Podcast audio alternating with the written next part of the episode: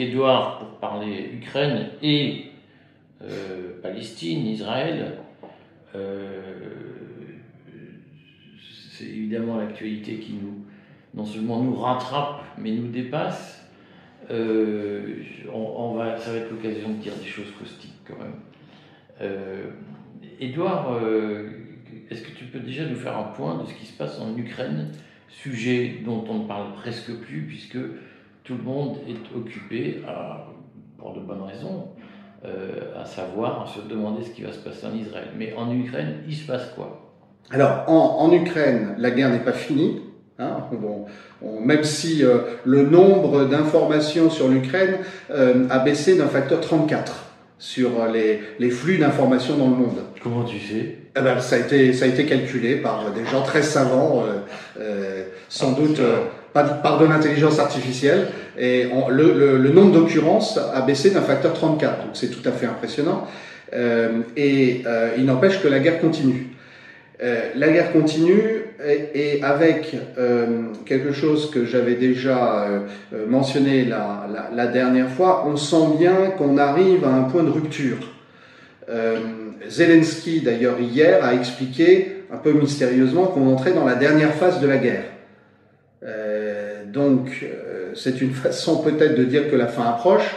Euh, il l'avait imaginé euh, une fin très favorable avec la reconquête de l'ensemble des territoires euh, conquis par la, par la Russie en, Ukraine, au, nord de la, y compris la Crimée, mais au nord de la Crimée et, et dans le Donbass.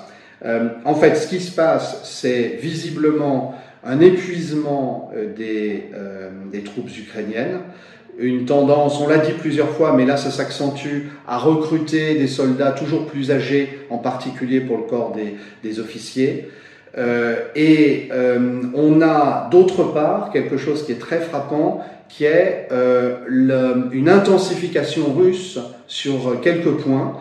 On avait mentionné euh, Kupiansk, euh, euh, Liman au, nord, et là, ces trois derniers jours, il y a un énorme effort qui est fait à l'ouest de Donetsk, à Adievka, et on a la constitution d'un petit chaudron des troupes ukrainiennes qui menacent d'être, qui sont menacées d'être, d'être enfermées, d'être prises en tenaille par, par l'armée russe. Les experts indépendants que je, que je lis euh, quotidiennement euh, disent qu'ils ont été impressionnés par la puissance de feu déployée par les Russes à cet endroit précis du front depuis deux jours. donc ça veut dire que l'armée russe en a sous le pied, comme on dit un peu, familièrement, et effectivement, on sait que c'est un des gros problèmes. Euh, les Occidentaux se sont aperçus depuis six ou huit mois que ce qu'ils racontaient sur euh, l'épuisement des stocks de l'armée russe était faux. Euh, les munitions ne cessent d'être produites. On, a donc très clairement le potentiel d'une offensive russe en particulier, je pense, au sud, pour protéger la centrale de Zaporogier, euh, pour dégager Donetsk et vraisemblablement euh, pour reprendre Kherson. On peut imaginer que c'est ce qui se passe dans les, dans les semaines et les, et les, et les mois qui viennent. L'idée étant sans doute d'aller jusqu'à jusqu'à Odessa, Nikolaïev, Odessa. alors, il semble que les conditions atmosphériques deviennent beaucoup plus défavorables là ces derniers jours à, l'armée euh, euh, ukrainienne. Et d'ailleurs les Américains ont expliqué que euh, les Russes faisaient de l'hiver un allié et qu'ils avaient bien l'intention de continuer à combattre pendant l'hiver. Un retournement. Un retournement qui est d'autant plus dramatique que Zelensky et le gouvernement ukrainien se rendent compte que toute l'attention commence à se tourner vers Israël, vers Gaza. Et alors, c'est pas drôle en soi, euh, mais il y a toujours une espèce de, d'absurdité qui se glisse dans, dans ces, euh, dans ces moments-là. Euh, par exemple, avant-hier, Zelensky expliquant qu'il va aller soutenir Israël, ça avait un côté grinçant et assez, assez pathétique en fait. On voit bien qu'il est en train de se passer quelque chose. Joe Biden a essayé de faire passer euh, l'idée d'un double paquet d'aide à la fois à Israël et à l'Ukraine. Ça a été refusé par les républicains. Donc on voit bien que malgré leurs affirmations sur la capacité des États-Unis à couvrir tous, les, tous les fronts, et au besoin mener une guerre sur trois fronts, hein, Taïwan, l'Ukraine et Gaza, on voit bien qu'en fait, les États-Unis vont devoir faire un choix et il semble actuellement que euh, le choix, ça soit d'abandonner, euh, euh, peut-être pas si lentement que ça d'ailleurs, l'Ukraine, et de mettre le paquet pour être au moins en position de soutenir Israël. Alors, potentiellement, supposons que se, se, produise ce que tu dis, c'est-à-dire un, un, abandon, un lâchage de l'Ukraine par l'Occident. Euh, concrètement, ça, se traduirait comment et ça obligerait Zelensky à faire quoi? Alors, on, a déjà vu, euh, par exemple, dans la, euh, dans la journée d'hier et ce que j'ai pu lire sur ce qui se passait ce matin, on a vu que les, les, Ukrainiens essayent un certain nombre de, j'allais dire, de charges désespérées à plusieurs endroits du front à Artyomovsk ou ailleurs en essayant euh, euh, de d'effectuer une percée dernier moment à un endroit donné. Il y a aussi des menaces qui ont été euh, faites aussi vis-à-vis de la centrale nucléaire d'Energodar, de Zaporogie, etc.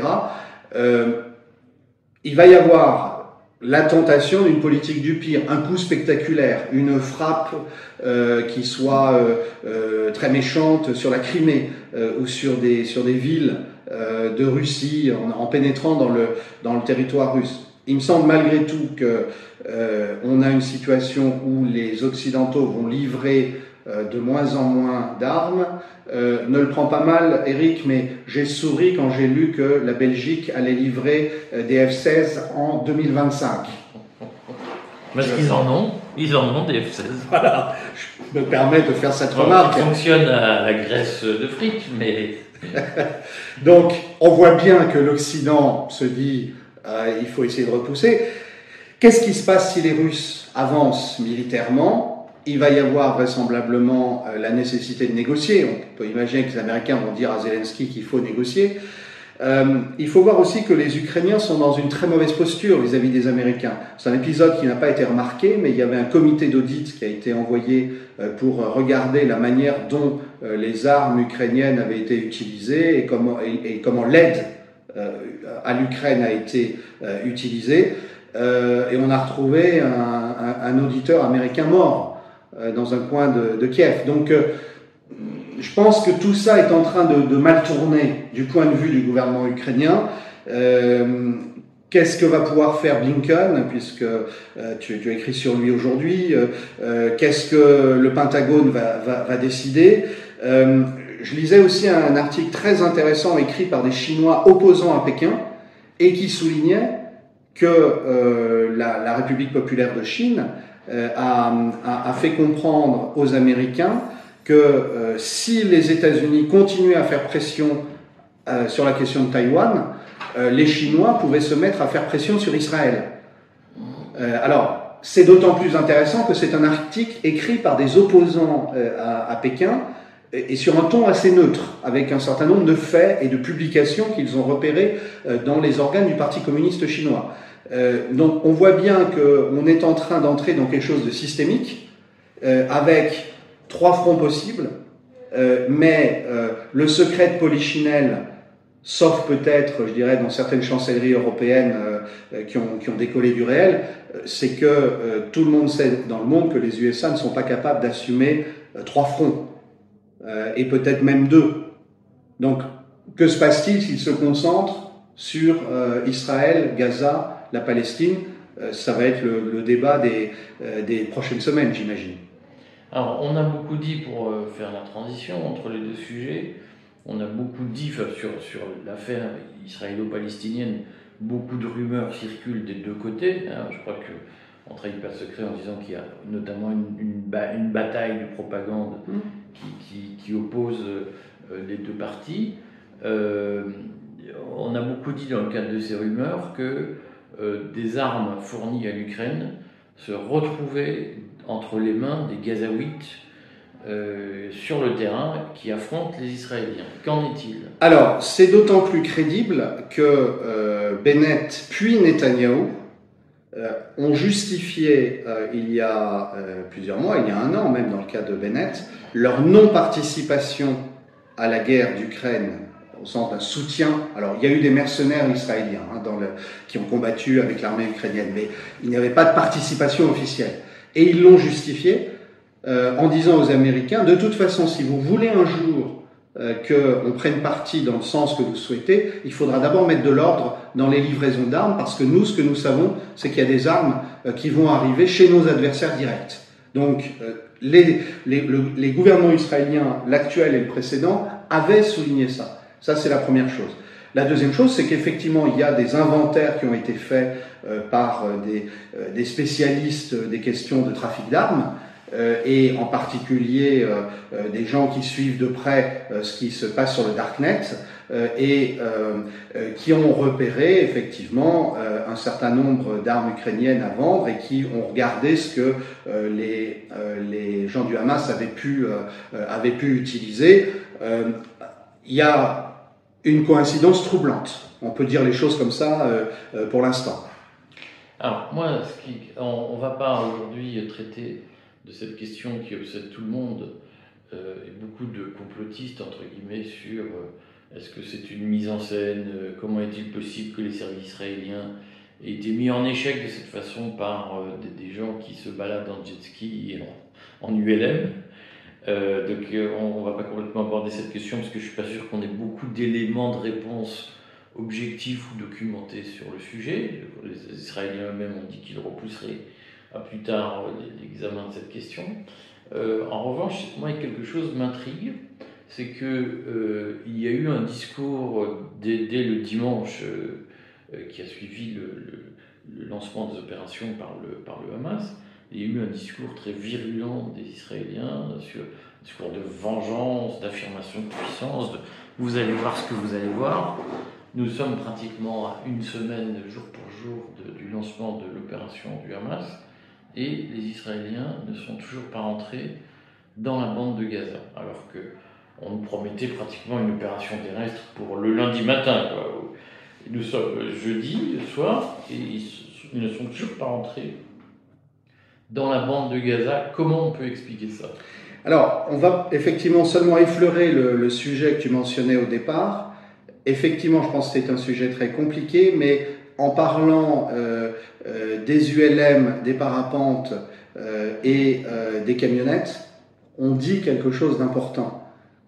qui se pose d'ailleurs, je pense aussi pour le comportement de l'OTAN en Ukraine. C'est que l'Occident, mettons cette expression entre guillemets, mais on comprend bien ce qu'on veut dire par là, s'est appuyé sur une, une confiance exagérée dans sa propre technologie.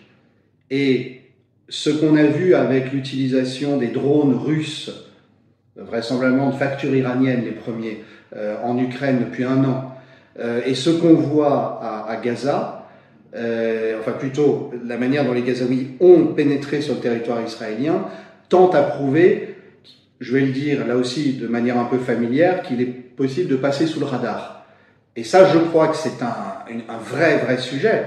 Euh, c'est le, c'est le sujet de la croyance exagérée de, de des Américains euh, et de l'OTAN, et on le voit aussi de l'armée israélienne, dans la toute-puissance de leur technologie. Or, le facteur humain reste important. On en reparlera parce que je crois que c'est un, un sujet extrêmement important. Les Américains, les écoles de guerre américaines ont commencé à travailler sur le sujet parce qu'elles sentent bien qu'il y a un malaise. Euh, la, la, deuxième chose, euh, c'est que euh, ça découle directement, c'est que l'attaque du Hamas, avec ces, scènes terribles et ces massacres injustifiables, hein, on est bien d'accord, qui, qui ont eu lieu, a été véritablement terrifiante. Euh, je, donnais ça comme chiffre dans un, euh, dans un, article ce matin, mais euh, c'est le, le, grand spécialiste du Proche-Orient, du Moyen-Orient, Gilles Keppel, qui dit Euh, peut-être que c'est la deuxième guerre du Kippour, peut-être aussi que c'est un nouveau 11 septembre, cette fois-ci euh, euh, effectivement appliqué à Israël comme cible et non, pas aux États-Unis. Et il souligne le côté tout à fait terrifiant de, cette attaque, avec peu de technologie par rapport à ce qu'il y, a en face.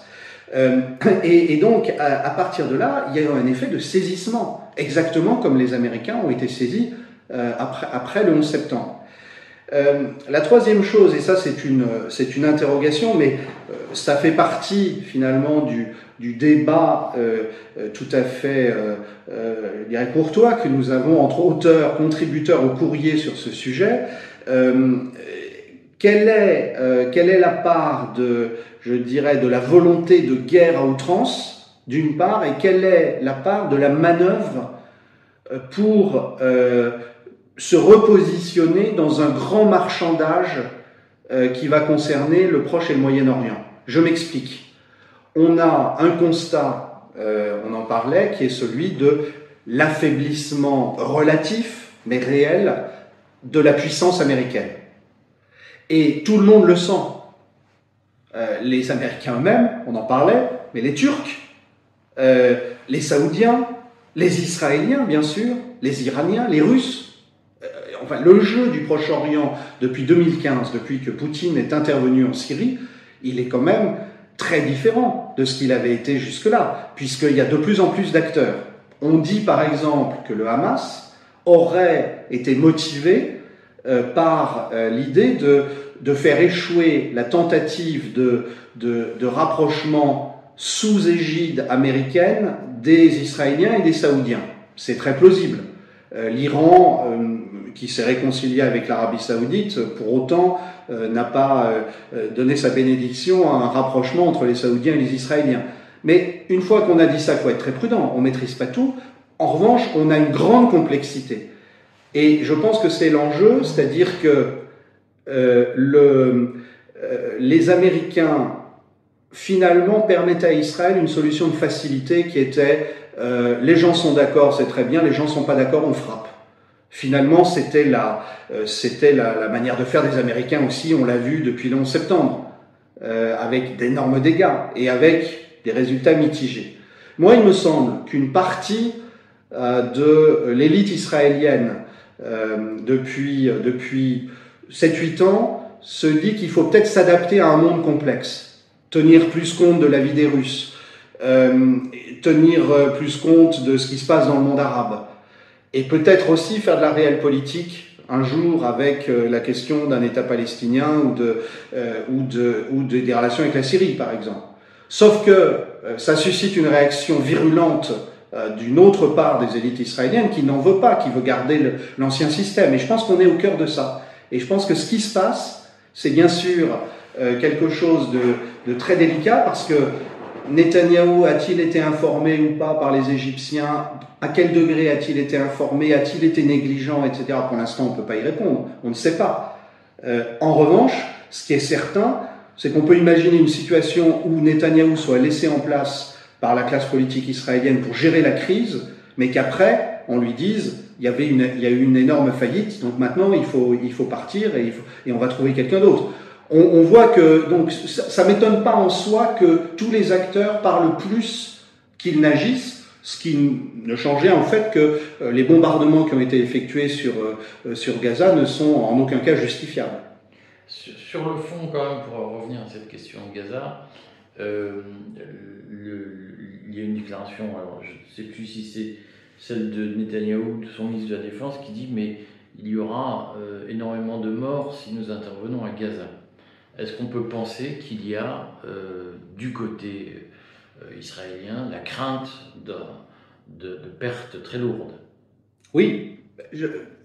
en fait, sans qu'on puisse répondre à les, tous les facteurs d'organisation, ceux qui ont été capables d'organiser une opération aussi terrible avec plus d'un millier d'Israéliens morts à la clé, euh, des prises d'otages, ils impressionnent forcément l'autre partie, quand bien même c'est Israël avec son savoir-faire et, avec son, habitude de, se battre pour euh, défendre ses intérêts, voire sa survie.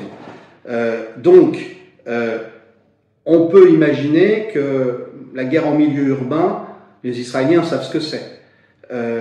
Et vu ce qu'est Gaza, vu ce que sont les réseaux souterrains sous Gaza, vu le mystère qui entoure l'organisation de cette opération, que les Israéliens aient été pris totalement par surprise ou un petit peu par surprise, ça change rien au fait que euh, s'il y avait eu manipulation, euh, c'est quand même l'effet boomerang est quand même beaucoup plus important que ce qu'un gouvernement israélien peut supporter. Euh, donc, je crois qu'il y a une forte hésitation. Il y a de la gesticulation.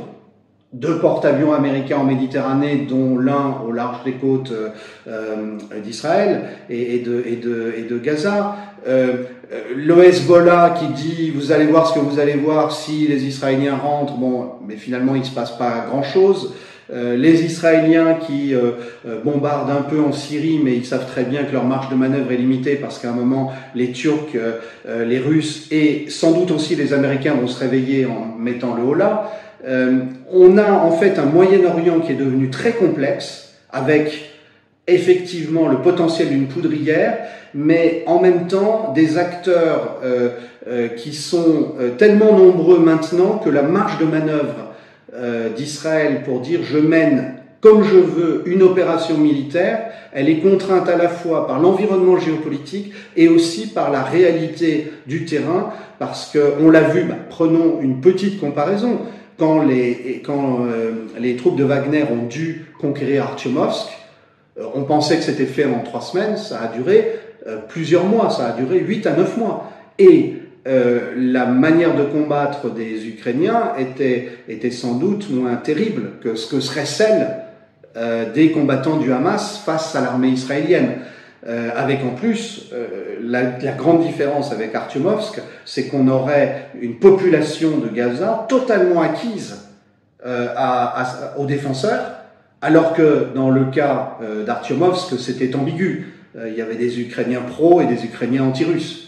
Donc on, voit, on voit effectivement euh, que pour les Israéliens, quelles que soient les déclarations très euh, brutales, euh, et, très va en guerre, très assertives en fait, euh, il y a, il y a du, une grande distance de, de la parole à l'action. Bon, on rappelle que nous nous sommes mobilisés sur le fil Telegram du, du courrier des stratèges qui s'appelle Restez libre, sur le fil Restez libre. Je mettrai l'adresse de ce fil Telegram gratuit sous la vidéo. Rejoignez-le parce que nous nous attendons à être censurés dans la, folie gouvernementale actuelle, dont on n'a même plus le temps de parler. Euh, et donc ce sera l'occasion de conserver un lien direct avec vous si l'activité du site du courrier des stratèges est perturbée par les écarts gouvernementaux. Donc rejoignez ce fil. Nous y produisons plusieurs flashs par heure sur la situation. Ça vous permet de vous renseigner, de vous informer rapidement sur la situation. Il faut féliciter Simon en particulier, qui est euh, le principal pourvoyeur de, de, ces, de ces bulletins d'information, qui fait un travail tout à fait remarquable. À bientôt mes amis.